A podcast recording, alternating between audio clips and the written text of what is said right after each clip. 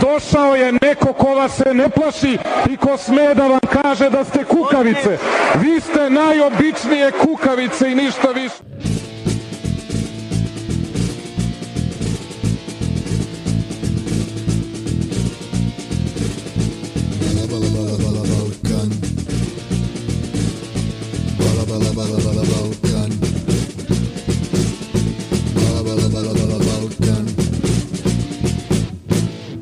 Neues vom Balla Balla Balkan. Palaver und Polemik mit dem Schwerpunkt Südosteuropa. Mit Krsto Lazarevic und Daniel Majic.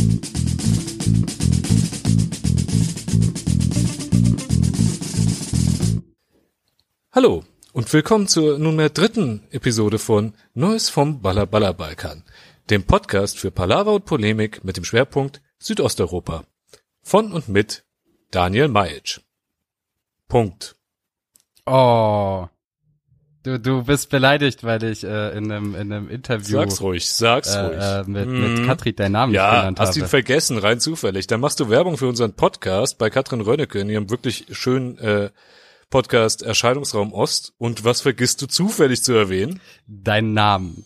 Mhm. Ja, Ja. da heißt es dann die ganze Zeit, du machst einen Podcast. Der Christo Lazarevic, Entschuldigung, der, der Christo Lazarevich macht einen Podcast und kriegt den ganzen Fame. Und mein Name kommt irgendwann ganz am Ende, wenn der Jingle eingespielt wird. Oh, danke vielmals. Ja, das äh, tut mir sehr leid. Ich, ich, ich war natürlich aufgeregt wie immer. Da kann sowas mal passieren. Aufgeregt, ja, klar. Ich meine, es ist nicht so, als ob man so etwas nicht kennt. Das ist ungefähr so wie mit den ganzen Goldmedaillen bei den Olympischen Spielen, die auf einmal jetzt Serbien angerechnet werden, ne? Als ob man die, ich meine, die, die von Jugoslawien dann bei den Olympischen Spielen geholt werden. Und auf einmal sind das alles serbische Goldmedaillen. Ist das so? Das wusste ich gar nicht. Ja, ja, das wusstest du natürlich. Also nicht. war Wusstest ja Serbien nicht zu- fünfmal Basketball-Weltmeister. Ja, genau. Und so hast du ein Baller Baller Balkan Podcast. Und ich, ja, ich, keine Ahnung, wer ist dieser Daniel Majic? Du bist damit einverstanden, wenn ich dich den Rest der äh, Sendung dann Christo Lazarevich nenne? Mm, Der, der, du kannst dich auch Christoph nennen. Nein, so gemein möchte ich dann doch nicht sein. Dir das Oder Sla- Markus, eigentlich, eigentlich. Das Slaventum möchte ich dir nicht aber- aberkennen. So gemein bin ich dann nicht. Ich vergesse auch nicht deinen. Namen. Gut, ich, ich gehe in die Ecke und schäme mich. Vollkommen zu Recht. Okay, nachdem wir das verhandelt haben. Hi Christo, wie geht's dir eigentlich? Ja, ich äh, bin in äh, Berlin und äh, seit äh, gestern ist die Stimmung hier etwas gedrückt. Tja, wir müssten dazu Äh. sagen, wir zeichnen jetzt am Abend des äh, 20.12. auf, einen Tag nach dem, muss immer noch sagen, mutmaßlichen, aber aller Wahrscheinlichkeit nach Anschlag auf den äh, Weihnachtsmarkt in Berlin-Mitte. Ja, die ähm, die Nachrichtenagentur äh, von äh, des Islamischen Staats hat sich inzwischen dazu bekannt. Das stimmt dann auch oft, ganz sicher können wir uns natürlich noch nicht sein. Sieht aber sehr nach einem islamistischen Anschlag in Berlin aus mit zwölf Toten. An einem Ort, wo ich vor zwei Wochen noch auf dem Weihnachtsmarkt war und der recht unweit vom Wohnort äh, meiner Mutter und meiner beiden Brüder ist. Ähm, ja, ziemlich scheiße. Ja, du warst da vor ein paar Tagen. Nee, ich war jetzt in äh, Russland zehn Tage, aber ziemlich direkt davor war ich nochmal da, ja. Okay. Ja, wir müssen jetzt sagen, es ist 21.45 Uhr, wir zeichnen gerade auf und ich weiß jetzt nicht, ich habe jetzt seit ungefähr zwei Stunden in Vorbereitung auf diesen Podcast auch nicht mehr in irgendwelche sozialen Medien geguckt. Das letzte, was ich mitgekriegt habe, ist, dass der Verdächtige von gestern irgendwie jetzt wieder auf freiem Fuß ist.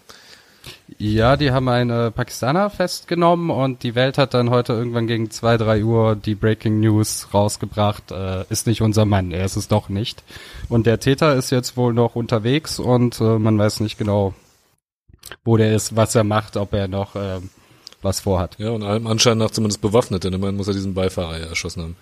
Ja, ich find's krass. Also ich mein, ich weiß nicht, für mich, ich sitze hier in Frankfurt und es ist, äh, auch wenn es doof klingt, immer noch so weit weg. Also ich, ich hatte so einen Moment, wo ich gedacht habe, ach du Scheiße, als die Anschläge in Brüssel waren, weil ähm, auf den Flughafen und auf diese U-Bahn-Station und diese U-Bahn-Station, die war nun wirklich, da bin ich irgendwie äh, nicht jeden Tag, aber jeden zweiten Tag umgestiegen beziehungsweise ausgestiegen und die 300 Meter zum Büro gelaufen, weil da war den einen Monat, den ich in Brüssel gearbeitet habe, äh, war das Büro der Berliner Zeitung. Das ist äh, schon irgendwie ein beklemmendes Gefühl, wenn das ein Ort ist, der irgendwie einem vertraut ist auf die eine oder andere Weise. Ja, das ist, äh, ja. Ich weiß auch gar nicht, was ich dazu sagen soll. Also, ich, ich, äh, äh, ich bin, weiß nicht, traurig, wütend, alles ein bisschen. Ja. Ja, ich weiß nicht. Ich, äh, wir hatten uns heute mal drüber unterhalten, weil du sollst eigentlich, du sollst einen Kommentar für die Tageswoche schreiben. Ich weiß nicht, hast du das heute schon erledigt? Äh, habe ich gemacht. Ja. ja. ja. Ich habe ihn noch nicht gelesen. Ja, aber ich habe da, da hatte ich auch überlegt, ich weiß nicht, es es klingt jetzt ein bisschen zynisch, wenn ich sage, ich bin jetzt halt, ich, ich kann, es ist zu weit weg, als dass ich jetzt wirklich irgendwie traurig sein könnte. Ja, ich kenne die Menschen, die da gestorben sind, nicht. Und Trauer ist für mich so eine hoch äh, persönliche Empfindung. Ja, da muss ich einen Bezug zu, zu dem, äh, zu demjenigen, der verstorben ist, haben. Das fällt mir gerade noch etwas schwer. Aber was ich ja, was ich sagen kann, ist so, ich bin auch wütend. Ne? Entsetzt bin ich auch nicht, weil irgendwie mit dem Anschlag in Deutschland musste man ja auch irgendwann rechnen, aber aber ich bin wütend und ich glaube, wir sollten alle wütend sein auf eine ganze Menge Leute, die ja auf ihre Art dazu beigetragen haben, dass so etwas möglich wurde. Ja, ich habe äh, gestern Abend sehr viele Nachrichten noch bekommen und Anrufe. Ja, Äh, da habe ich einen weihnachtlichen Filmabend mit Freunden bei mir gemacht. du meine Güte, was habt ihr denn geguckt? Äh, The Hebrew Hammer. Entschuldige, was? The Hebrew Hammer. Muss ich den kennen? Es, es ist ein sehr jüdischer Weihnachtsfilm. Äh, eine, eine, eine Satire auf die 70er Jahre Blaxploitation-Filme mit einem äh, äh, jüdischen Superhelden, der Weihnachten rettet. Beziehungsweise eigentlich rettet er Chanukka, weil der Weihnachtsmann äh, Chanukka zerstören will. Ah, jetzt Äh, wird er eig- eigentlich ein sehr witziger äh, Trash-Film, aber wir haben dann auch äh, mittendrin aufgehört, den Film zu gucken und erstmal ähm, ja überall irgendwie Bescheid gegeben, dass es uns gut geht und äh, auf die Nachrichten geantwortet. Aber da kommt ja auch wieder die Connection, ne? Serben, Judentum, sonst irgendetwas. Heimliche Weltherrschaft. Ja. Äh, ich, wahrscheinlich kriegen wir jetzt wieder zehn äh, Hasskommentare von Thompson-Fans, weil sie uns durchschaut haben. So ist das nämlich. Denn ja, wir kommen jetzt mal von der aktuellen Berichterstattung ein bisschen weg. Wir kommen äh, zu einem Thema, das uns beide letzten Monat ähm, befasst hat, und zwar noch bevor wir in das eigentliche Thema der Sendung einsteigen, nämlich unser allerliebster Fascho-Rocker Thompson war in Deutschland. Er hat in Filderstadt gespielt, südlich von Stuttgart. Und zwar an zwei Abenden hintereinander. Mit äh, 300 Gästen, VIP-Konzert. Ich glaube, die Tickets waren auch recht teuer. Die waren recht teuer. Und das Allerschlimmste daran ist, obwohl wir uns wirklich alle Mühe gegeben haben, ihnen in Grund und Boden zu schreiben, konnten wir es nicht verhindern. Nein, und irgendwie habe ich das Gefühl, dass, dass es äh, die Leute nicht so interessiert, wenn da ein kroatischer Fascho auftaucht. Ich glaube, wenn irgendwie eine deutsche Neonazi-Band da gespielt hätte, dann, dann hätte das ein bisschen anders ausgesehen.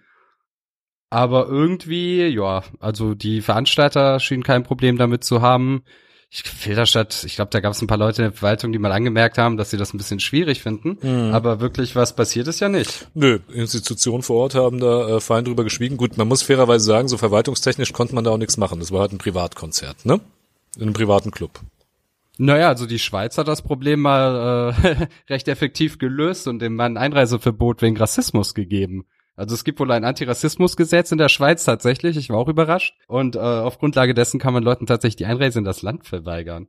Und es war ja nun auch so, dass er in Berlin vor zwei Jahren spielen sollte und dann die Veranstalter eingelenkt sind. Ja, aber in Berlin sind halt die Veranstalter, beziehungsweise waren nicht die Veranstalter eingelenkt, sondern äh, die Betreiber der Columbia-Halle, die haben dem Veranstalter dann sozusagen Genau. gekündigt. Der Veranstalter wollte das auch weitermachen damals. Naja. Wie dem auch sei, ne? Ich fand, du hast, äh, das muss man dazu sagen, du hast den Wunder, du hast einen tollen Shitstorm abgekriegt, weil du hast für die Kontext-Wochenzeitung in Stuttgart einen Bericht geschrieben. Ja, eigentlich, eigentlich äh, gar nicht so viele Leser, aber ich habe dann viele Kommentare bekommen. Ja. nette Kommentare. Viel darüber, welche Tiere doch äh, sich äh, äh, äh, meinen Verwandten annehmen sollen und ähnliches. Das typische Ähm, für den Balkan, ja. Ja, genau. Und äh, des Weiteren, also falls ich, also also ich fand ein paar Kommentare schön. Also einer hat geschrieben, dass ich jetzt äh, der Chefredakteur der Kontext Wochenzeitung bin, Genau. dass das ein serbisches Propagandamagazin ist und dass 60 Prozent der Mitarbeiter ja auch Serben seien und das ist ja keine gute deutsche Zeitung. Das ist ja äh, serbische Propaganda. Endlich kommt die Wahrheit mal ans Licht, ja. Ja, nö, aber äh, habe ich ganz gut abgekriegt, also kam einiges. Bei einem stand dann auch nur irgendwie in der Betreffzeile äh, äh, der Serbe und der Text war dann Serbe, wir finden dich. Schön. Ich muss ja sagen, ich habe drei Wochen vor dir in der Stuttgarter Nachrichten einen Text zu Thompson und seinem geplanten Auftritt in Filderstadt veröffentlicht und ich habe gar nichts gekriegt. Ich habe eine böse Facebook-Nachricht gekriegt und das war's. Das ist ein bisschen enttäuschend eigentlich, oder? Ja, Woran liegt das? Wa- Warum hassen dich Leute weniger? ich weiß es nicht. Also erstmal glaube ich mal jetzt ganz ernsthaft, das liegt daran, dass die äh, Stuttgarter Nachrichten das nicht online gestellt haben. Das ist in Klammern nur in Print erschienen. Ach so. Und ja, Falls noch jemand glaubt, dass Print wirkt, hm, vielleicht nicht ganz. Aber seien wir mal ehrlich, der Hauptgrund ist, äh, hat nichts mit mir und meinem Text zu tun, sondern mit deinem Namen. Äh, du, du glaubst, es liegt an meinem schönen serbischen Namen? Was heißt an deinem schönen serbischen Namen? Wir haben unseren äh, Hörern noch nie erklärt, dass du nicht einfach nur einen schönen serbischen Namen hast, du hast den serbisch denkbarsten Namen überhaupt. Das muss man mal, glaube ich, erklären. Ja, also erstmal muss man es richtig raussprechen, nicht wie alle anderen, die immer sagen Christo Lazarevic, sondern Christo Lazarevic, muss man sagen. Sehr schön. Ja. Das ist so, also ich muss sagen, der Name ist toll, ne? Also ich meine, Christo, ja, einfach, das ist schon mal einer der wenigen lexikalischen Unterschiede. Also Christo ist ja irgendwie das Pendant zu Christian, aber Christ heißt auf Serbisch Kreuz, im Kroatischen wäre es Krisch. Dein Vornamen hat schon mal einen äh, lexikalischen Unterschied, der ganz klar macht, dass du aus Serbien kommst und dann. Ja, Kroaten heißen nicht so. Nee, die würden Krischko heißen. Nein, Mhm. den Namen gibt's nicht. Und dann heißt er auch noch Lazarevic. Lazarevic, scheiße, jetzt habe ich falsch ausgesprochen. Der große König Lazar. genau. Dessen größte Leistung ist übrigens war, geköpft zu werden. Aber ansonsten, ja. Ja, wer hat äh, heroisch das Serbentum verteidigt? Auf dem Amselfeld natürlich, wo sonst? Und, und ich weiß nicht, ob du dich mit serbischer Geschichte befasst hast, aber der, Natürlich der, nicht, ist doch eher auf dem. Amselfeld war natürlich ein Sieg. Eigentlich Warum genau habe ich bis heute nicht verstanden, aber es war ein großer Sieg. ein ich moralischer. glaube, wenn man irgendwie den osmanischen König auch bekommen hat, aber weiß ich jetzt auch nicht. Ah, ja, ja, du kennst noch nicht mal deine eigene Geschichte. Die muss ich jetzt nicht nacherzählen. Ist eh alles erstunken. Ja, so, so ab dem 19. Jahrhundert geht's, aber davor bin ich nicht so bewandert. Ah, ja, ja. Das ist tatsächlich leider wahr. Ja, ich habe schon gesagt, ich möchte, dass, wenn ich mal irgendwie einen Shitstorm haben will, ich meine Kroat Texte mit Kroatien-Bezug erscheinen jetzt nur noch unter Pseudonym. Slobodan Srbovic heiße ich dann. Slobodan Srbovic ist auch sehr schön. Ich möchte übrigens betonen, dass ich äh, nach meinem Großvater benannt wurde. Und äh, Ja. der war Partisan und überzeugter Jugoslawe. Also ich habe den Namen jetzt nicht bekommen, weil meine Eltern besonders nationalistisch drauf sind. Chetno-Kommunist. Weil sie mich nach äh, Partisan-Opa benannt haben. Hm. Aber ich glaube, das erkläre ich den äh, Hasspostschreibern dann nicht, weil das ist vielleicht ein bisschen zu kompliziert für die. Ich glaube, bei denen hast du auch keinen besseren finde. Stand, wenn dein Opa Partisan war. Mal ganz ernsthaft. Das, das ist, das ist wohl richtig, ja. Ähm, aber ich find's immer witzig, wie diese Leute ihren eigenen Nationalismus auch bei anderen voraussetzen, einfach so ganz automatisch. Und dass sie glauben, ich schreibe das, was ich, weil ich Serbe bin. Wobei ich irgendwie, weiß nicht, also ich äh, bin in Tuzla geboren, das ist nun mal eine Stadt mit 90 Prozent muslimischer Bevölkerung. Ich bin als Kind nach Deutschland gekommen, hier aufgewachsen. Mit Serbien habe ich insofern zu tun, dass ich meine Zeit lang Korrespondent in Belgrad war. Mhm. Aber sobald du einen serbischen Namen hast, ist es natürlich. Es bam. liegt dir im Blut. Du kannst gar nicht anders. Genau, es liegt im Blut. Das hat mir dann auch einer erklärt, warum er eigentlich glaubt, dass ich das äh, äh, schreibe, weil ich Serbe bin. Und er meinte dann, warum machst du eigentlich nur serbische Propaganda? Und ich, ich äh, habe mich irgendwie dazu genötigt gefühlt, immer ein paar Texte zu schreiben, wo ich auch serbische Kriegs über serbische Kriegsverbrecher schreibe, über serbische Faschos, über serbische Rechte. Daran mangelt es ja nicht. Und äh, das, das hat ihn ein bisschen verwirrt. Und da habe ich ihn gefragt, warum er jetzt eigentlich denkt, dass ich stolzer Serbe bin. Und er meinte, das liegt an deinem Blut und daran kannst du nichts ändern. Tja. Wer Tja. die Wahrheit spricht. Ja, aber ich habe auch kein Problem damit, Serbe zu sein. Es ist mir halt einfach nur relativ pumpe. Ja. Wir werden ja später nochmal auf Thompson zurückkommen. Vielleicht klären wir dann auch mal drüber auf, wie eigentlich unsere Verschwörung gegen Thompson und Kroatien gelaufen ist. Aber äh, bevor wir uns da zu sehr drin verlieren, sollten wir vielleicht äh, zum Newsflash übergehen.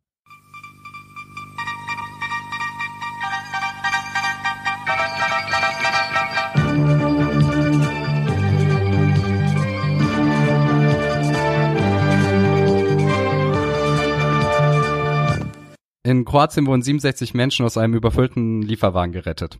Einige der Insassen waren bereits bewusstlos und litten an einer Kohlenmonoxidvergiftung. 42 Menschen wurden ins Krankenhaus eingeliefert. Im Lieferwagen befanden sich auch Kinder. Die Flüchtlinge kamen aus Afghanistan und Pakistan und gaben an, teilweise fünf Tage nicht zu essen bekommen zu haben. Gegen die bulgarischen Schlepper äh, wurde ein Verfahren eingeleitet.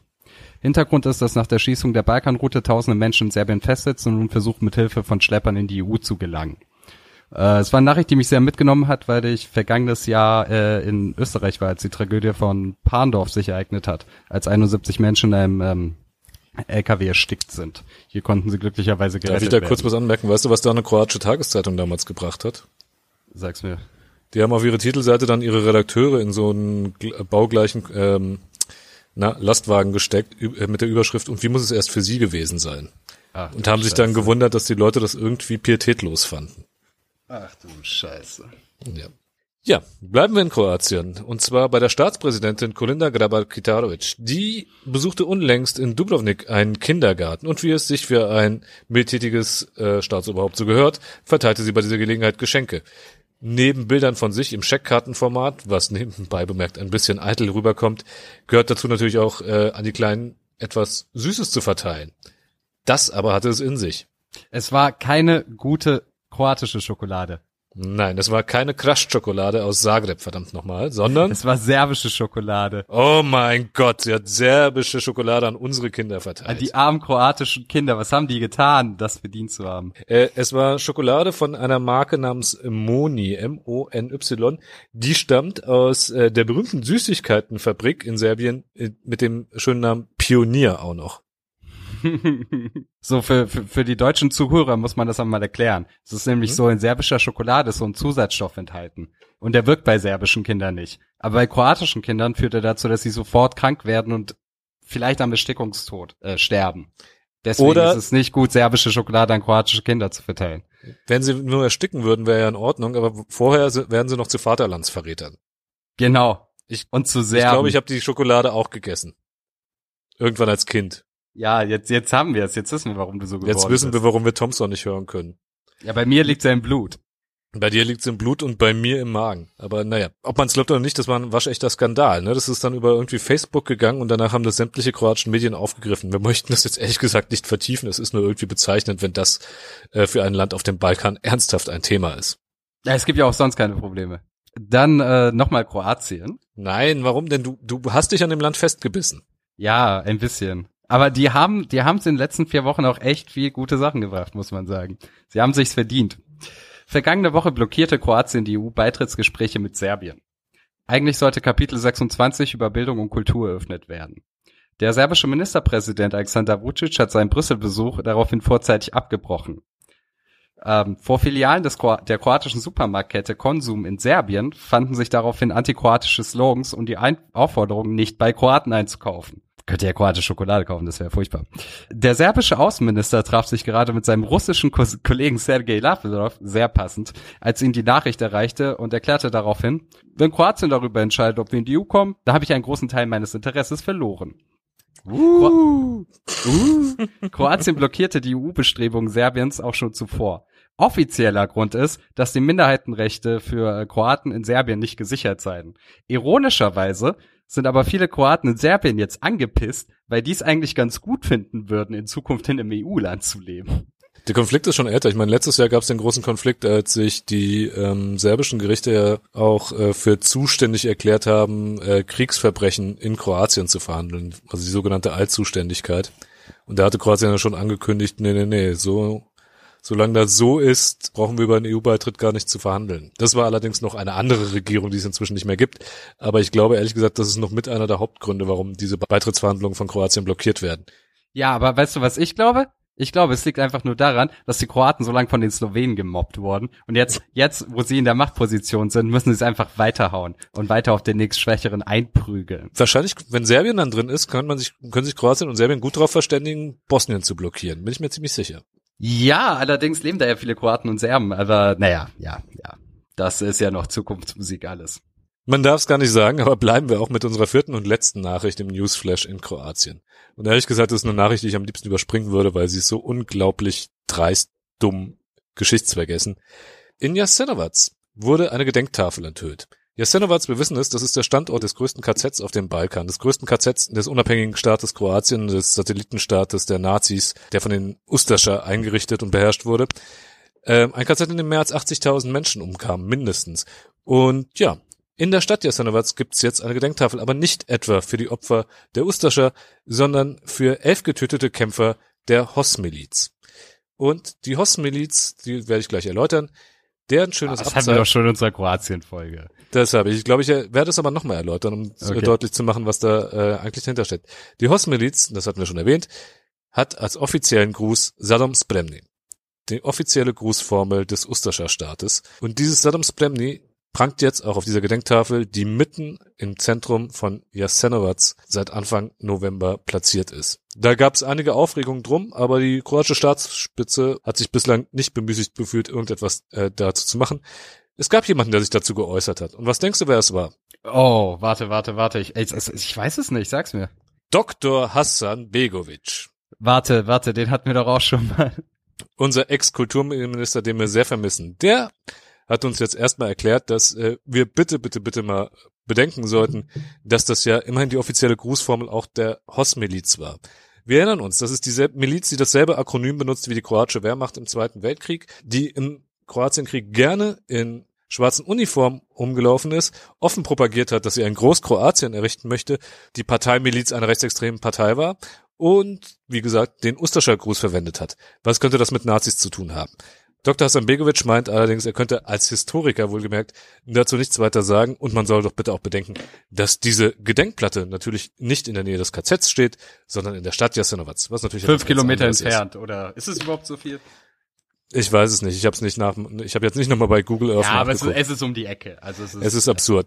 Es ist besonders absurd, wenn man darüber bedenkt, dass in Kroatien Menschen ausgerastet sind und Massendemonstrationen veranstaltet haben, weil in Vukovar, wir erinnern uns, Heldenstadt im Unabhängigkeitskrieg, Massaker durch serbische Truppen und so etwas, einfache Straßenschilder, ja, Amtsschilder angehängt werden sollten, die in Kyrillisch verfasst waren, ja. Einfach schlicht und ergreifend in der Schrift der serbischen Minderheit. Da ist überhaupt kein nationalistischer Bezug. Aber damals hat man gesagt, ähm, ja, geht grundsätzlich in Kroatien, aber nicht in Vukovar. Das ist ein Ort besonderer Pietät. Jasenovac, wo wesentlich mehr Menschen gestorben sind, ist es offensichtlich kein Ort besonderer Pietät und da kann durchaus eine Gedenkplakette für eine rechtsextreme Miliz stehen, inklusive Ustascher Gruß. das äh, mit den, also in Vukovar, das, das ist ja EU-Recht. Wenn eine Minderheit einen gewissen Anteil der Bevölkerung stellt, mu muss es zweisprachig sein. Und es gibt auch Müsste, ein anderes ja. Balkanland, nämlich Österreich, das sich äh, jahrelang geweigert hat, äh, slowenische Tafeln aufzustellen in Kärnten. Ja, Österreich. Naja. Haben wir unseren obligatorischen Österreich-Witz schon durch? Nein, es kommt noch einer. aber wir. einer. Da kommt Aber noch was einer. für einer. Aber wir beenden hiermit erstmal unseren Newsflash, würde ich sagen, oder? Ja, und Kroatien hatte sich auch verdient, diesmal viermal dran zu kommen.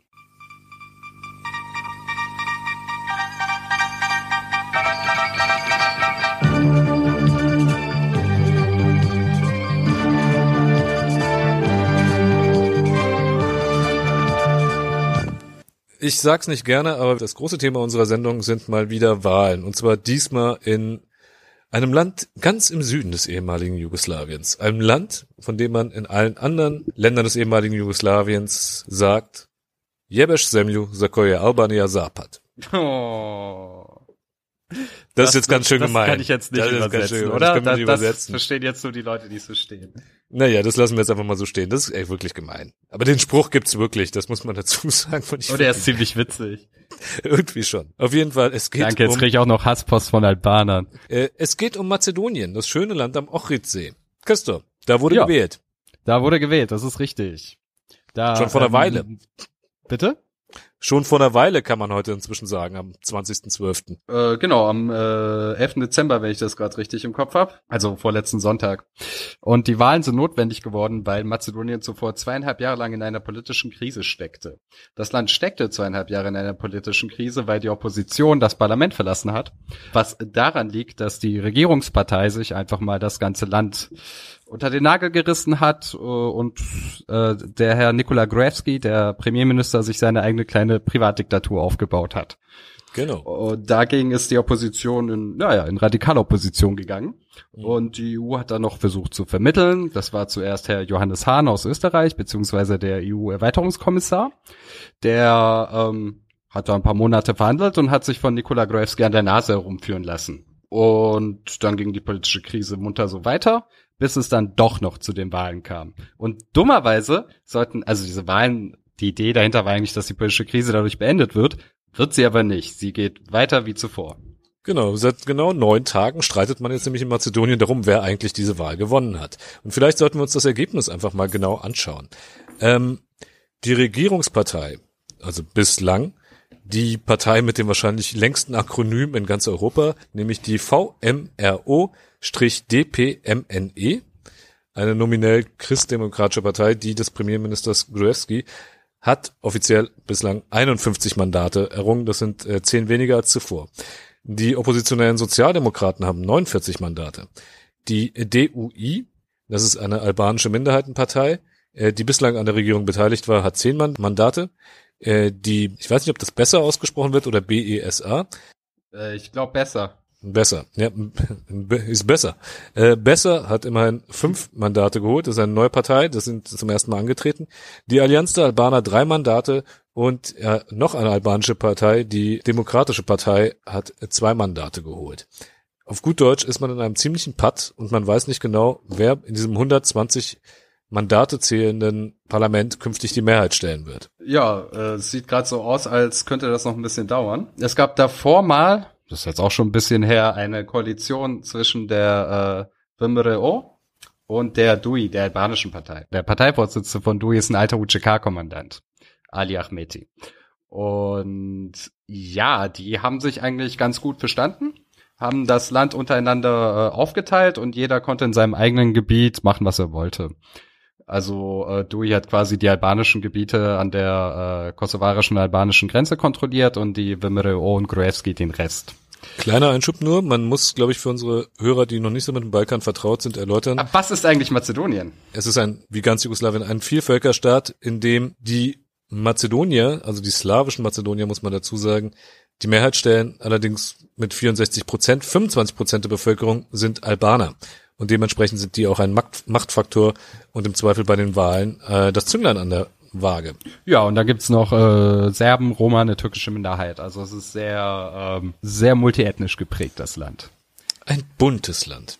Ähm, nur um nochmal beim aktuellen Bezug zu bleiben, im Moment hat die bislang oppositionelle SDSM, also die Sozialdemokraten, äh, Widerspruch gegen das Wahlergebnis eingelegt, wenn ich das richtig sehe, und bemängelt, wenn ich es richtig im Kopf habe, mindestens acht Verstöße während der Wahlen. Erzähl uns mal, warum hat die äh, WMRO so viele Sitze erlangt? Diese Partei kam 2006 zum ersten Mal in die Macht. Äh, damals als Mitte-Rechts-Partei, davor waren die Sozialdemokraten an der Macht. 2006 sah es in Mazedonien eigentlich ganz okay aus. Ähm, das Land ist 2001 knapp an dem Bürgerkrieg vorbeigeschlittert äh, zwischen Albanern und Mazedoniern, der dann aber verhindert werden konnte. Ähm, ja, also es gab bewaffnete Auseinandersetzungen, auch mit Toten. Allerdings sind sie dann ähm, nach einigen Monaten hat man sich im sogenannten Ochrid-Abkommen dann verständigt. Den Albanern wurden weit, weitgehende Rechte zuge, äh, zugebilligt und es gab auch eine Dezentralisierung. So, war, so weit hatte man sich äh, geeinigt und 2006 kam dann der Machtwechsel. Genau, äh, durch die durch Nikola Gruevski und der Vimereo. Und die ersten zwei, drei Jahre haben die sich annähernd an demokratische Spielregeln gehalten. Dann haben sie gemerkt, dass man in der Demokratie auch mal die Macht oder Wahlen verlieren könnte. Und das fanden die nicht so gut. Was sie also getan haben, ist, dass sie einen riesengroßen Staatsapparat aufgebaut haben und äh, alle Stellen beim Staat an Parteimitglieder verteilt haben. Das heißt, viele Leute sind in die Partei eingestiegen und es ist quasi ihre Jobgarantie, dass sie das haben. Und es ist auch die Jobgarantie nicht nur für die Leute, die ihre Stellen haben, sondern auch für die Familien. Das heißt, da hat die Vimreo schon mal eine riesengroße Wählerschaft äh, aufgrund von Klientelismus. Dann äh, werden Das ist jetzt erstmal noch nicht so ungewöhnlich für den Balkan. ja, das ist leider richtig. Aber normalerweise gibt es konkurrierende Parteien, die dann jeweils in ihrer eigenen Region irgendwie Posten raushauen. In der Art und Weise, wie die Vimreo es gemacht hat, so krass. So krass ist es nirgendwo auf dem Balkan. Dann hat man noch angefangen, eben demokratische Grundrechte systematisch auszuschalten. Äh, 2009 lag Mazedonien bei der Liste von Reporter ohne Grenzen äh, auf dem Ranking der Pressefreiheit auf Rang 34. Rang 34 war für äh, europäische Verhältnisse solide, für Verhältnisse auf dem Balkan war es unfassbar gut. Heute liegt das Land, glaube ich, auf Rang 118. Das mit Abstand am schlechtest gerankte Land äh, bei der Pressefreiheit in Südosteuropa und hinter Russland, Belarus und der Türkei das am schlechtesten gerankte Land in Europa. Ich glaube, das ist ja alles westliche Propaganda. Ja, ansonsten Das glaubt nicht nur ich. Äh, Journalisten in den Knast geworfen, der Chefredakteur von einem Oppositionsmedium ist bei einem mysteriösen Autounfall umgekommen, Oppositionelle und Demonstranten, die ohne Verfahren äh, monatelang in Hausarrest gesteckt wurden. Name it. Also es ist alles dabei. Ich habe Anfang Juli äh, einen Artikel für die Welt geschrieben, in dem ich äh, Gruevski mit Erdogan verglichen habe. Die äh, Überschrift war, Nico, also Mazedoniens starker Mann agiert wie Erdogan. Ähm, das würde ich jetzt nach dem Putschversuch in der Türkei nicht mehr ganz so schreiben, aber zu dem Zeitpunkt hat es gestimmt. Äh, du hast nämlich einen Diktator an der Macht, der die äh, Demokratie systematisch abschafft, gleichzeitig ein bisschen irre drauf ist und äh, den Europa aber trotzdem und die EU trotzdem akzeptiert, weil er der Türsteher des Balkans war. Also Erdogan hat quasi dafür gesorgt, dass äh, niemand mehr äh, über die Türkei nach Griechenland kommt. Und äh, Gruevski hat dann die Leute abgehalten, die es noch bis an die mazedonische Grenze geschafft haben und da die Grenze dicht gemacht. Es ist nämlich nicht so, dass die äh, Balkanroute durch den Türkei-EU-Deal erst dicht gemacht wurde, wie, wie es oft behauptet wird, sondern es war die Grenzschließung von Mazedonien, die die Balkanroute ein Ende gesetzt hat. Und da waren die konservativen Parteien in Europa sehr dankbar dafür. Sie waren so dankbar dafür, dass Sebastian Kurz, Außenminister von Österreich, es sich nicht nehmen ließ, äh, vor zwei bis drei Wochen in Mazedonien aufzuschlagen, um bei einer Wahlkampfveranstaltung der VMRO aufzutreten. Und zwar nicht bei einem offiziellen Staatsbesuch oder ähnliches. Also er war nicht als Staatsmann geladen von der offiziellen Regierung. Nein, er ist als äh, äh, Parteimitglied der Konservativen der Europäischen Volksparteien Europas da hingegangen und hat Wahlkampf für Diktatoren gemacht. Ja, und hat sich hingestellt und hat die demokratischen Fortschritte der Makedoniens gepriesen. Ne? Was, was der Wahnsinn ist, weil also selbst der äh, äh, EU-Fortschritts, also selbst der Fortschrittsbericht in Anführungsstrichen der EU-Kommission und die sind jetzt auch nicht dafür bekannt, dass sie besonders kritisch sind hat auf 100 Seiten die Entwicklung in Mazedonien völlig auseinandergenommen. Die wissen genau, was da passiert. Und wenige Tage nachdem die EU-Kommission diesen Bericht veröffentlicht hat, in dem eigentlich drinsteht, dass es in Mazedonien seit Jahren nur noch bergab geht mit bürgerlichen Grundrechten und mit Demokratie. Kurz nach der Veröffentlichung dieses Berichts geht der österreichische Außenminister nach Mazedonien und macht Wahlkampf für diese Leute. Das war schon ziemlich heftig. Mhm. Es war übrigens nicht nur er, es war auch ein äh, CSU-Politiker aus Bayern, der auch ganz gut mit denen ist, der die auch mal nach Berlin eingeladen hatte. Ähm, ja. Aber insgesamt scheint es ja so zu sein, dass die europäischen Volksparteien kein Problem damit haben. Und ich persönlich hatte das Gefühl, dass auch Johannes Hahn, der EU-Erweiterungskommissar, der Parteifreund von ähm, Kurz ist. Äh, naja. Der fand Aber wundert sich wirklich, also ich meine, Viktor Orban, verdammte Axt, wird zur Klausurtagung der CSU eingeladen und darf sich da als oberster Grenzschützer Bayerns präsentieren. Insofern wundert es nicht, wenn der österreichische Außenminister irgendwie Partei ergreift für einen autoritären Herrscher auf dem Südbalkan, der ihm mhm. auch das Geschenk gemacht hat, die Grenzen dicht zu machen. Ja, Gruevski se postravis kurzom. Okay, auch das übersetzen wir jetzt einfach mal nicht. Du hast gesagt, Mazedonien ist jetzt eigentlich schon seit bald zwei Jahren in einer politischen Krise. Vielleicht sollten wir da nochmal den ähm, konkreten Anlass benennen, weil der auch so bezeichnend ist für die Regierung Gruevski. Was äh, Anfang 2015 nach und nach rauskam, war nämlich, dass die mazedonische Regierung einen Gutteil ihrer Bürger, nämlich ungefähr 20.000, hat massiv überwachen lassen. In einem Land mit weniger als zwei Millionen Einwohnern. In einem Land mit weniger als zwei Millionen Einwohnern wurden 20.000 Menschen wurden ihre Telefonanschlüsse überwacht. Mehr als 670.000 Gespräche wurden aufgezeichnet. Als ob das nicht allein schon von der Masse her Skandal genug wäre, hat die Oppositionspartei, die Sozialdemokraten, haben nach und nach Inhalte dieser Gespräche veröffentlicht, weil da waren halt auch Gespräche von Regierungsmitgliedern darunter. Gespräche, in denen etwas verklausuliert, aber ziemlich erkennbar für jeden, der nicht die Ohren verschließen wollte, äh, über Korruption gesprochen wurde. Es gab da dieses Gespräch von äh, von Kirill Bosinowski, der war ein Regierungsfunktionär äh, und der war im Gespräch mit dem Chef äh, des staatlichen Stromlieferanten, LM, und es ging irgendwie um Geschäftliches und dass er einem Geschäftsmann gerade irgendwie einen Deal anbandelt und hat dann ziemlich offen gefragt, wie viel Dokumente, wie viel Dok Kopien er denn bitte für seine Tätigkeit und Vermittlung nehmen soll, woraufhin ihm der Chef von Elm geantwortet hat, gib dich nicht mit kleinen Beträgen ab, 100 bis 150 sollten es schon sein. damit waren 100 bis 150.000 Euro gemeint. Und ehrlich gesagt war selbst das noch nicht das Schlimmste, was man in diesen Gesprächen gehört hat. Man hat äh, Gespräche veröffentlicht, wo der Geheimdienstchef Mazedoniens ankündigt, Oppositionelle im Gefängnis vergewaltigen zu lassen. Es gab Gespräche, wo auf, aus denen hervorging, dass Gruevski wohl offensichtlich 20 Millionen von einem chinesischen Investor als Bestechungsgeld genommen hat. 20 Millionen ja, Euro. Das ist zehnmal so viele Euro, wie Mazedonien Einwohner hat. Willst du mal gesagt haben. Ja? Und so weiter und so fort. Das begann ab Februar 2015 und kurze Zeit später kam es zu Massenprotesten in Mazedonien, die du unter anderem auch beobachtet hast, ne? Äh, ja, aber, also es ging los mit diesen, also diesen sogenannten Bomben von den Sozialdemokraten, mit denen, die, die du gerade erörtert hast.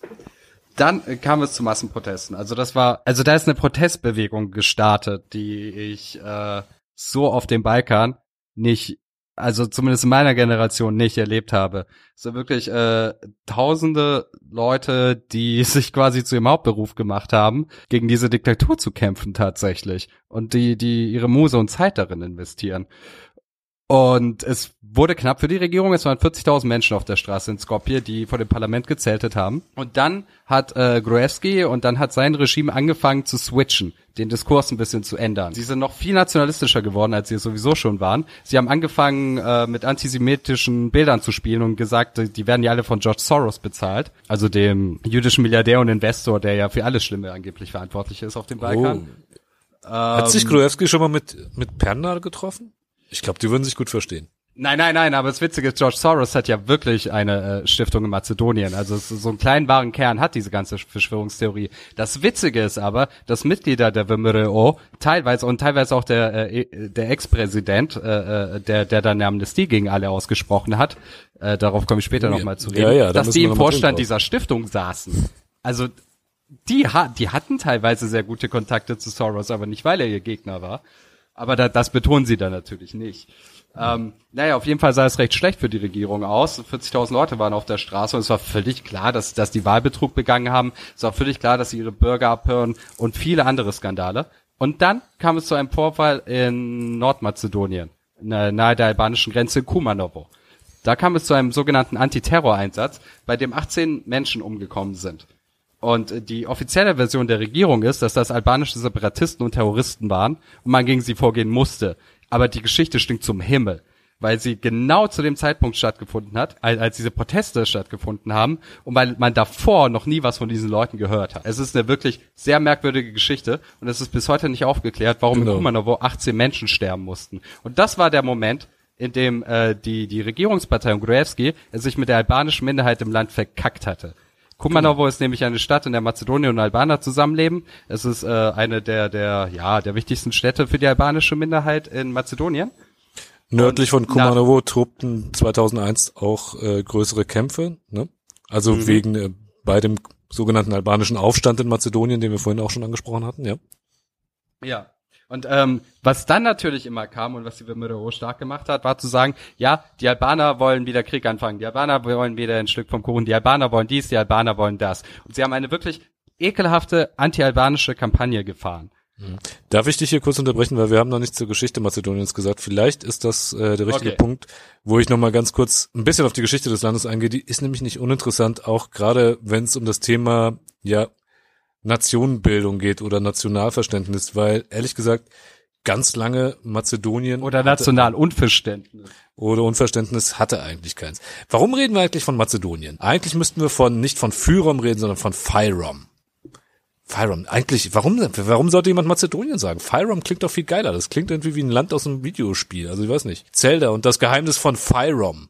Weiß auch nicht. Fyrom. Ich sage ab jetzt dann nur noch Fyrom in der Sendung. Also, wir beschäftigen uns jetzt mit der Geschichte von Fyrom.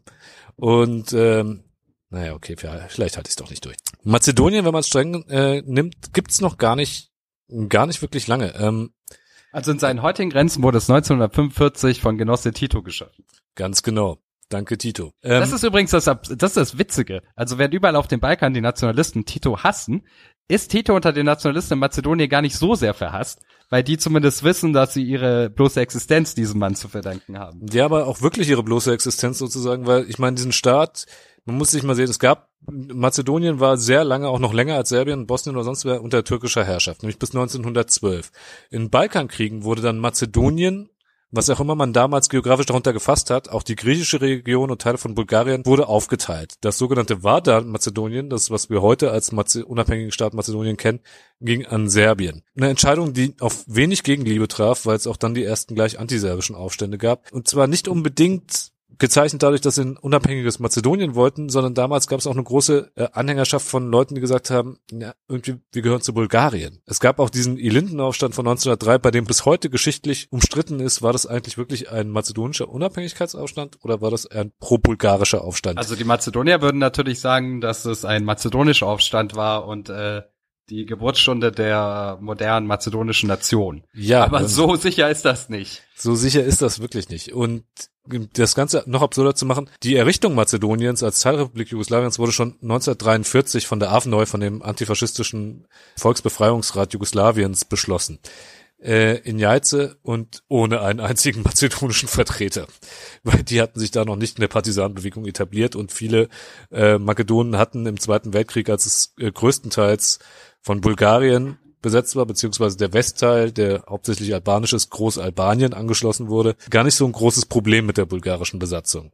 Und dementsprechend war der Beitrag mazedonischer Partisanen zumindest zu Beginn des Aufstands der Partisanen in äh, Jugoslawien relativ gering. Hin oder her, Mazedonien in seinen heutigen Grenzen ist sozusagen tatsächlich auch ein Produkt des jugoslawischen Sozialismus. Im September 1991 wurde dann auch Mazedonien unabhängig. Aber es hat länger gedauert als bei Slowenien und Kroatien. So viel ein bisschen zur Geschichte Mazedoniens. Was das vielleicht auch ein bisschen zeigt, die Nationenwerdung ist relativ unabgeschlossen und die Geschichte ist immer auch wieder gekennzeichnet von eben diesem Gegensatz der unterschiedlichen Bevölkerungsgruppen.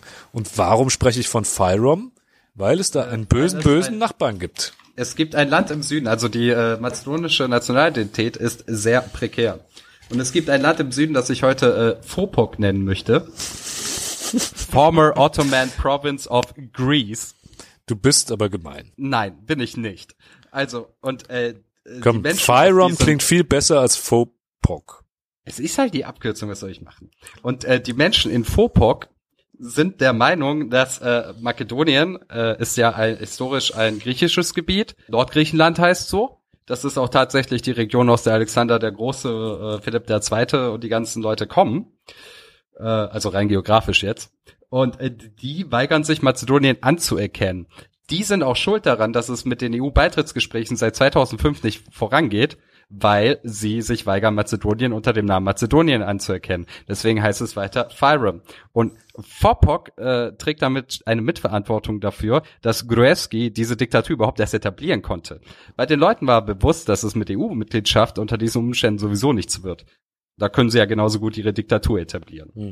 Um nur mal im Detail zu sagen, Griechenland sagt ja, es würde, äh, Entschuldigung, Fopok sagt, es würde die staatliche Unabhängigkeit Mazedoniens anerkennen, allerdings nicht seine staatlichen Symbole. Und dazu gehört eben auch der Name.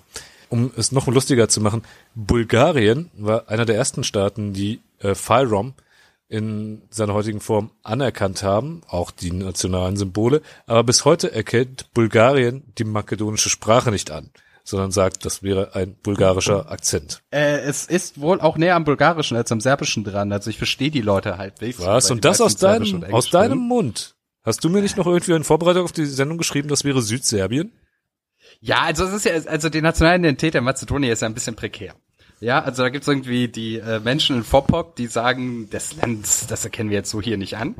Äh, dann gibt es in Albanien ein paar Freunde der Idee Großalbaniens, die der Meinung sind, dass ja das halbe Land sowieso ihnen gehört. Dann gibt's in Serbien Leute, die der Meinung sind, naja, irgendwie sind das ja Südserben. Und dann gibt's auch die Bulgaren, die meinen, ja, komm, die haben unsere Sprache geklaut. Also quasi jeder Nachbar, den Mazedonien hat, hat irgendwie ein kleines Problem mit diesem Land. Ein kleines Land für große Probleme. Hin oder her, warum haben wir das jetzt erzählt? Nochmal zu, du hast es gerade gesagt, auf dieser prekären Situation auf konnte Gruevski seinerzeit aufbauen. Ja, und er hat ein äh, Projekt ins Leben gerufen, was Skopje zur mit Abstand absurdesten und kitschigsten Stadt gemacht hat, in der ich jemals war.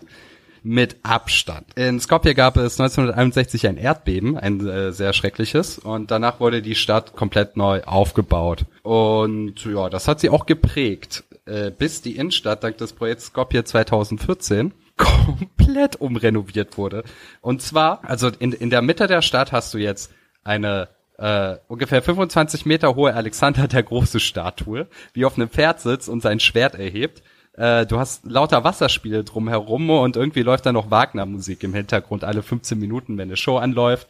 Dann hast du noch irgendwie Statuen von Philipp dem Zweiten und darüber hinaus hast du noch äh, eine Statue von äh, der Mutter Alexander des Großen, wie er in ihrem Bauch ist, wie er, wie sie ihm als Baby in der Hand hält, wie er als Kind mit einem Schwert spielt. Es ist richtig absurd. Und die ganzen Bauten drumherum sind so, äh, ja, die, die sollen halt so, die sollen halt so griechisch antik aussehen, sehen aber eigentlich ziemlich trashig aus. Und es ist, es ist völliger Quatsch. Und die Würmeo hat inzwischen so eine Nationalität, Nationalidentität gepusht, die sie zweieinhalbtausend Jahre zurückdatieren auf die antiken Mazedonier und sagen, hey, wir sind die Leute, die von denen abstammen. Was, was, ich meine, Nationalität, Nationalitätsbildung hat immer seine Absurditäten, aber in Mazedonien ist es besonders krass, weil das, die sprechen eine slawische Sprache, die Vorfahren von den meisten heutigen Mazedoniern kommen einfach nicht aus der Region. Oh, das ist, das ist massiv absurd. Weil man musste sich da nach dem Zerfall Jugoslawiens eine komplette neue äh, Nationalität erschaffen. Und die Nationalisten haben gesagt, gut, dann schauen wir halt zweieinhalbtausend Jahre zurück und machen das so. Das ist ungefähr so, als würdest du in Berlin heute ein Kolosseum hinstellen und sagen, wir stammen von den antiken Römern ab und wir sind die wahren Nachfahren. Nee, es gibt eine Partei, die vielleicht nicht ganz bis auf die Römer zurückgeht, aber ein ähnliches Geschichtsbild in Deutschland gerne etablieren möchte. Aber okay. Ja. Und außerdem, Alexander von Fyrom klingt nun wirklich nicht schlecht. Das ist geil. Alexander von Fyrom. Doch, das gefällt mir. Und jetzt in der Gegenwart tobt nämlich die Die Schlacht um Fyrom. verdammte Axt. Nee. Kommen wir in die Gegenwart zurück. Du hast das Groß, die Großbauprojekte in Skopje angesprochen, bei denen man sich immer wundert, wo kommt eigentlich das Geld dafür her. Nun, man kann 700 sa- Millionen Euro hat 700 äh, Spaß Millionen. gekostet in einem der ärmsten Länder Europas. Die haben die Knete nicht, sie geben sie dafür aus. Burn, also das äh, Balkan Investigative Research Network, hat das mal alles sehr schön recherchiert. Du hast auch einen Ticker, auf dem steht, wie viel der ganze Spaß kostet. Super korrupt, sehr viel Geld in äh, die Taschen von, äh, ja, ja, in korrupte Taschen geflossen. Und die ganzen Aufträge für die Bauten und die Statuen und so sind immer an Leute gegangen, die der Partei nahe standen. Oder an eine, die irgendwie die Cousine von Minister XY ist. Also es ist einfach das, das das größte Korruptionsprogramm auf dem Balkan. Ja, das größte Korruptionsprogramm von der korruptesten Partei, die es auf dem Balkan gibt. Und das, das ist echt, das ist eine Leistung. Das musst du bringen in der Region. Das muss man wirklich hat erst mal sonst schaffen. bislang keiner geschafft. So, aber was man noch mehr sagen muss, es wird auf jeden Fall keine Bestrafung für diese Leute geben. Nicht, weil sie sich einfach durchregieren können. Nein, sie sind offiziell amnestiert. Jein. Ich bin, ich, ich glaube, die Amnestie ist gar nicht mehr in Kraft, oder? Ist das so? Äh, ja, aber ich, ich kann ja mal was zum Hintergrund erzählen.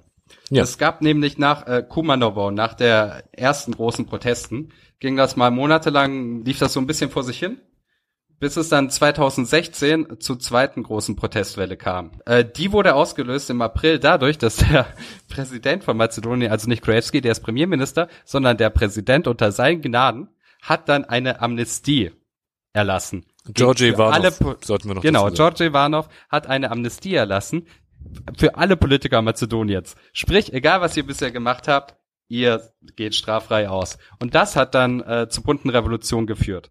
Bunte Revolution ist, ist der Anspielung der Demonstranten äh, auf die farbigen Revolutionen äh, und äh, darauf, dass sie ja irgendwie äh, vom Westen und den USA und von den Juden finanzierte äh, Leute sein, die versuchen, die legitime Regierung zu stürzen. Ja, Also ich habe hier so die Begründung der von, von. Georgi Ivanov, die fand ich auch schön. Ja, warum er diese. Amnestie erlassen wollte. Wörtliches Zitat. Die Politik ist unter enormem Druck der internationalen Me- Gemeinschaft geraten.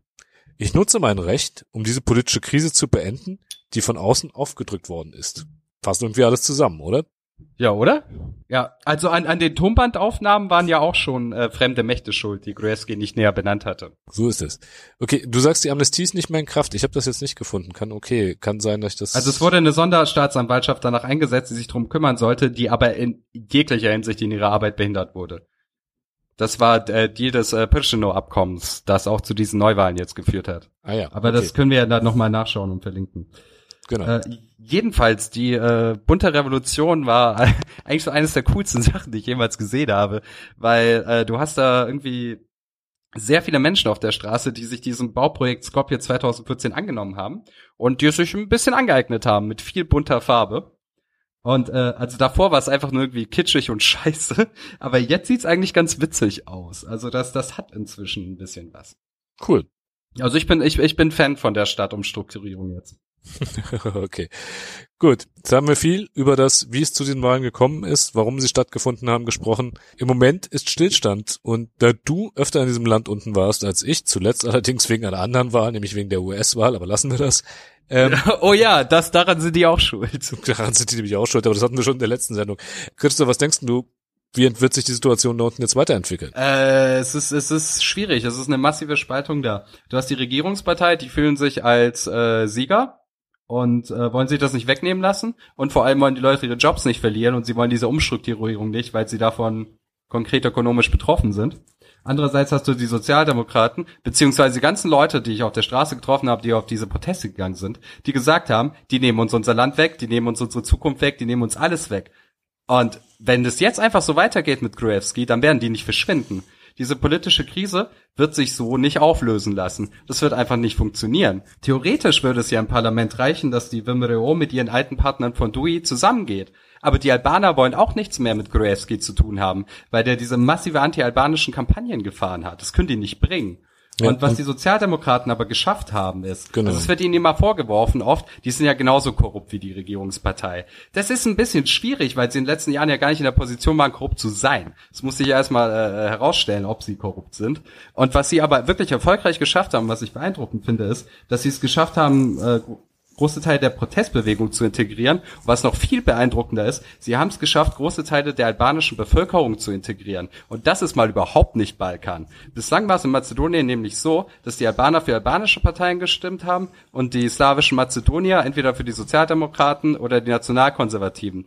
Jetzt haben die Sozialdemokraten es aber geschafft, ganz, ganz viele Stimmen von der albanischen Minderheit zu bekommen und sind quasi zu einer multiethnischen Partei geworden dadurch.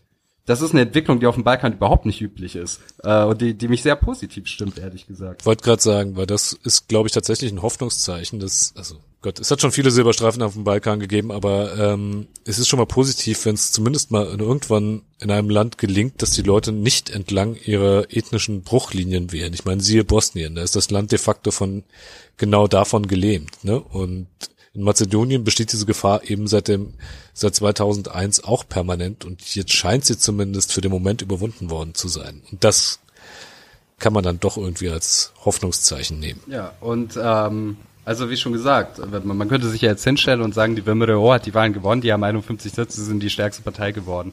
Aber ich habe ja vorher schon ein bisschen angedeutet, woran das liegt. Es liegt an massiver Korruption, es liegt daran, dass die Jobs von Menschen beim Staat davon abhängen, dass diese Partei in der Macht bleibt. Es liegt daran, dass sie die gesamten Medien kontrollieren. Es liegt daran, dass Journalisten in diesem Land Angst haben, ins Gefängnis zu kommen. Es liegt daran, dass äh, Demonstranten Angst haben, unter Hausarrest gestellt zu werden. Das sind das sind auch für Balkanverhältnisse ist es in Mazedonien einfach schlimmer als woanders. Ich kenne in Serbien viele Journalisten, die dir erzählen werden, dass sie nicht frei arbeiten können, dass ihre ökonomischen Bedingungen schlecht sind, dass mal jemand aus dem Staatssekretariat anruft. Aber keiner von denen hat Angst, im Knast zu landen. Und äh, vielleicht noch ein, eine kleine Anmerkung am Rande dazu, wem wir Gruevski eigentlich zu verdanken haben. Herr Gruevski und eigentlich fast alle Minister, die 2006 an die Macht gekommen sind, waren äh, Stipendiaten einer gewissen deutschen Stiftung Oha. nämlich der Konrad-Adenauer-Stiftung. Ja, äh, Christdemokraten. Genau. Sagt die Wilmerow auch von sich. Stiftung sitzt bis heute in Skopje und der Typ, der die Berichte für die schreibt, spricht, also ich habe keine Ahnung, ob der Mazedonisch spricht, aber ich zweifle sehr stark daran, weil das, was er raushaut, ist der absolute Wahnsinn. Also er gibt quasi den äh, Journalisten die Schuld daran, dass sie das irgendwie alles falsche zählen, was in dem Land schief läuft und hat auch mal irgendwie über ausländische Journalisten geschimpft, dass sie das ja alles gar nicht so äh, objektiv darstellen, wie sie es objektiv darstellen sollten. Und ähm, die Konrad-Adenauer-Stiftung hat auch weiter so ein Jugendaustauschprogramm und äh, bildet die Zukunftskader für diese Partei aus. Also es ist einfach von, von den deutschen und von den österreichischen Konservativen geht hier ganz klar die Nachricht aus, pass auf, ihr macht, ihr öffnet eure Märkte, ihr macht die Grenzen dicht, dann dürft ihr gerne an der Macht bleiben, dann haben wir kein Problem mit euch. Demokratie in dem Land, Bürgerrechte, das ist denen scheißegal. Schönes Schlusswort oder ein unschönes Schlusswort. Ich glaube, damit sind wir mit dem Thema durch. Bleibt uns noch eine allseits beliebte Rubrik Shit of the Month. Shit of the month. Vad deines fel. So, bevor wir hier übrigens loslegen, Christoph, will ich nochmal anmerken, dass ich glaube, dass du auch korrupt bist und Stimmen gekauft hast. Denn ich konnte mich bei der letzten Abstimmung äh, mit meinem Beitrag von äh, Ivica Perna nur ganz knapp durchsetzen gegen deinen Tomislav Čunovic, der objektiv schlechter war. Ich weiß nicht, wie du die Leute dazu gebracht hast, für dich auf Twitter zu stimmen. Schnaps. Ah, Viel Schnaps. Meine Fresse. Ähm, das of Ich habe hab noch so einen guten Mazedonischen hier rumstehen, den ich äh, aus meiner letzten Reise aus Welles mitgenommen habe. Der ballert Äh. richtig fein. Ach du meine Güte. Ist er besser als das Zeug von deinem komischen Onkel in Bosnien, von dem du es da immer holst? Äh, dat, ich, ich, ich weiß nicht, irgendwie mögen das viele Leute nicht, aber ich persönlich find's ja ganz geil. Es ist halt sehr stark. Aber Das der stimmt. Mazedonier ist ein bisschen sanfter, also den, den kannst du auch dem deutschen Gaumen mal vorsetzen, das äh, vertragen die. Ja, so ist der Mazedonier. Ne? Ein bisschen südlicher als der Serbe, ein bisschen sanfter als der Albaner. okay, vergessen wir das. Äh, Shit of the Month. Wir sind ein bisschen einseitig diesen Monat. Wir sind, äh, es geht wieder um Thompson. Also ich habe mir ein Shit of the Month mit Thompson-Bezug ausgesucht und du auch. Soll ich anfangen? Oh ja, hau rein. Okay. Ähm, bei mir geht's diesmal nicht, äh, es geht um Thompson, aber ähm, es ist etwas außergewöhnlich. Ich nehme kein ganzes Zitat, sondern ich nehme einen Beitrag aus der kroatischen Monatszeitung Phoenix. Das ist eine Auslandszeitung, die erscheint in Deutschland in Gott weiß welcher Auflage. Es ist keine gute Zeitung, um es mal so zu sagen. Und nachdem meine Wenigkeit und du über Thompson berichtet hatten und das Konzert dann doch standfand, konnten sie es sich nicht nehmen lassen, den Lieblingsfascho-Rocker des Balkans zu interviewen. Ähm, und was Phoenix Magazin unter kritischen Journalismus versteht, möchte ich hier deutlich machen, indem ich einfach nur, und zwar ausschließlich, die Fragen vorlese, die sie Thompson gestellt haben. Die Überschrift des Artikels lautet, wörtliches Zitat von Thompson, ich weiß nicht, was sie an mir stört. Mit sie sind wir gemeint und ich könnte jetzt eine halbe Stunde drüber reden, was mich an ihm stört, aber das lasse ich mal. Die Fragen von Phoenix Magazin lauten. Nach zweieinhalb Jahren sind sie wieder in Deutschland. Wie fühlen sie sich? Es gab Gerüchte, dass das Konzert abgesagt werden könnte. Auch ihr Publikum war beunruhigt. Kann man dem nicht irgendwie beikommen? Ihre Lieder werden sogar Papst Benedikt im 16. zugespielt. Kein Fragezeichen. Kaum jemand in Kroatien kann so viele Leute auf Konzerten und Veranstaltungen zusammenbringen wie Sie. Fragezeichen. Es sieht so aus, als trotz sie den heutigen modernen Stars, die zuerst durch ihre Äußerungen bekannt werden und dann erst durch ihre Musik. Unlängst ist ihr Album Anthologia erschienen und es ist derzeit das meistverkaufte Album in Kroatien. Arbeiten Sie an einem neuen Album? Sie haben Rock'n'Roll auch der älteren Generation näher gebracht. Auf Ihren Konzerten sieht man jung und alt. Planen Sie noch weitere Konzerte im Ausland? Viele Kroaten ziehen in letzter Zeit nach Deutschland. Was denken Sie darüber? So, und jetzt meine Lieblingsfrage. Könnten kroatische Politiker die Werte, die Sie leben und propagieren, auch in die Tat umsetzen? Das war die Abschlussfrage. Das ist geil. Das ist auch typisch für kroatische Medien, wenn es um Thompson geht, nicht ein einziges Mal ihn wenigstens, wenigstens zu fragen, finden sie nicht ihre Texte kritisch, ne, irgendwie ihre Blut- und Boden, äh, Texte, ihre Anspielung auf das Ustascher Regime oder die Tatsache, dass bei ihren Konzerten regelmäßig auch Ustascher Insignien gezeigt werden. Übrigens diesmal auch in Filderstadt, da wurde nämlich eine Hoss-Fahne mit dem schönen Saddam Spremni gezeigt. Ach Ähm, Mensch, die haben doch extra Flugblätter verteilt. Die Veranstalter auf den stand bitte keine faschistischen Symbole. Ja, aber Die haben sich dann nicht daran gehalten, oder was? du weißt ja, das Symbol einer kroatischen Miliz, die dieselbe Akronym hat wie die kroatische Wehrmacht, in Schwarz rumläuft, Großkroatien propagiert und den Ustascher Gruß auf, mit auf dem Wappen hat. Nein, das hat nichts mit den ja, Ustascher ja, zu aber sie sind keine Nazis. Genau. Gut, das war mein Shit of the Month Vorschlag und deiner? Okay. Ivan Jukic aus Köln hat einen offenen Brief geschrieben, der von äh, Narod HR übernommen wurde. Ähm, er hat dabei sogar seine Adresse angegeben, aber die werde ich jetzt nicht laut vorlesen. Stattdessen lese ich eine leicht gekürzte Fassung dieser Fanpost vor. Und für die deutschen Hörer erkläre ich davor nochmal vier Begriffe, damit äh, klar wird, was er eigentlich schreibt. Also erstens mal UTBA, das ist der jugoslawische Geheimdienst. Josip Juratovic, der Mann ist äh, Bundestagsabgeordneter in Deutschland bei der SPD. Dann äh, Ceca, das ist eine serbische Sängerin, die mit dem Kriegsverbrecher Željko Rasnatovic verheiratet war und sich, naja, 91 im zerbombten Vukovar ablichten ließ mit einer Kalaschnikow ihres Landes, wer die Truppen ihres Mannes da gerade Zivilisten ermordet haben. Äh. Und äh, es gibt noch den Film Jasenovac Istina. Das ist ein Film, in dem behauptet wird, dass das Konzentrationslager Jasenovac kein Konzentrationslager war. Also Relativierung der Shoah. So. Und mit diesem Wissen können wir nun diesen wunderbaren äh, Brief verstehen, der, ich glaube, schon an mich gerichtet war. Ich melde mich bei euch, weil ich nicht glauben kann, wie sich die Kroatenhasser in einem demokratischen Land wie Deutschland benehmen. Seien es Serben, damit bin ich gemeint, oder unsere fünfte Kolonne, damit bist du gemeint. Was? Gestern gab es noch einen dreckigen Angriff auf Marko Perkovic Thompson, welchen sie zum tausendsten Mal als Faschisten schimpfen und ihm verbieten wollen, in einem Land zu spielen, in dem 600.000 Kroaten leben. Äh, In der Zahl habe ich ja so ein bisschen meine Zweifel. ich auch. Der serbische Journalist Krsto Lazarevic hat sich auf diese Betrügereien und bösen Angriffe auf unsere Heimatliebe spezialisiert und haftet den Kroaten ein, ein faschistisches Etikett an, das gut ausgedacht und gemein ist. Thompsons Lieder, in denen es um Heimatliebe geht, halten sie für Faschismus. Aber wenn Arkans Cezar Rasnatovic singt, ist Deutschland offen. Es ist eine Schande, dass ihre Konzerte in München von Kroaten und auch noch von einem Mitglied der HDZ organisiert werden. Es ist schwer zu verstehen, was diese selbsternannten Linken machen und in Wirklichkeit sind sie die größten Nationalisten, weil sie Thompson angreifen, aber jahrelang die Sozialdemokraten und den Genossen Tito in Schutz nehmen. Das findet alles unter der Regie von Josip Juratovic, einem Kroaten, Kroaten in Anführungsstrichen, aus dem Bundestag statt, der sie unterstützt Kroate in Anführungszeichen.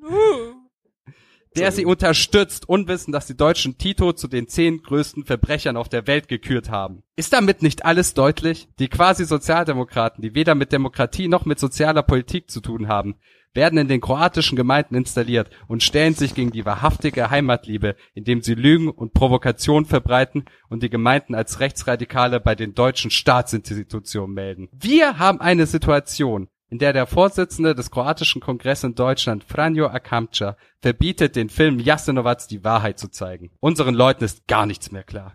Es ist eine Tatsache, dass wir heute nicht mehr sagen, nichts mehr sagen können, ohne dass wir vom Restbestand der UTBA angegriffen werden, die den Abschaum linker Journalisten animieren, Kroatien und unsere kroatischen Gemeinden anzugreifen. All das geschah unter der Überschrift Neuer schandvoller Angriff von Linksfaschisten auf Thompson in Deutschland. Ach, schön ist das. Ähm, du Und hast Moment, Moment, ja? Moment, Moment. Ich, ich habe den letzten Satz vergessen. Oh, bitte. Gott schütze unsere Heimat Kroatien. Ach, herrlich.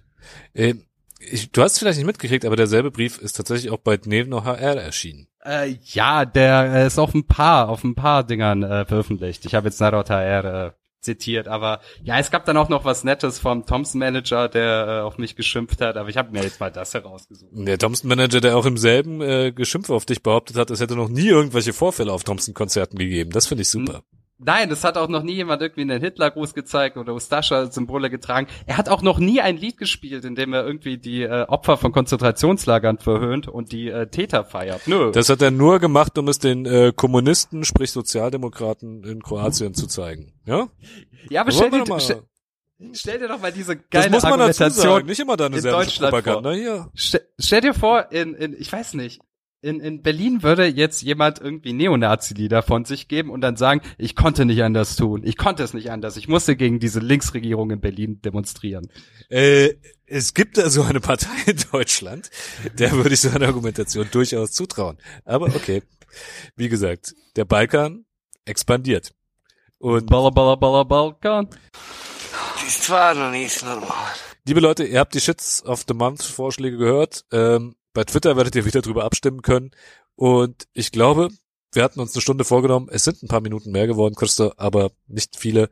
Damit sind wir jetzt erstmal am Ende. Lako noć, Daniel. Lakonoc, Christo.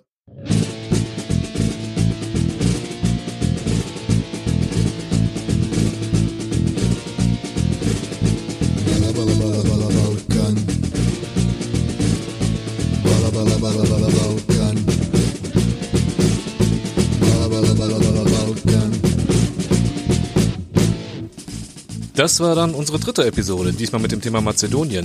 Wir danken euch wieder vielmals fürs Zuhören und ja, folgt uns bitte auf Twitter, folgt uns auf Facebook und wenn ihr Zeit habt, dann geht doch zum iTunes Store und gebt eine Bewertung für uns ab. Damit erreichen wir dann auch mehr Leute, je mehr positive Bewertungen wir haben. Unsere nächste Episode erscheint im Januar und bis dahin wünschen wir euch trotz allem, was in den letzten Tagen passiert ist, frohe Weihnachten. Denjenigen, die es feiern, denjenigen, die Hanukkah feiern, wünschen wir frohe Hanukkah.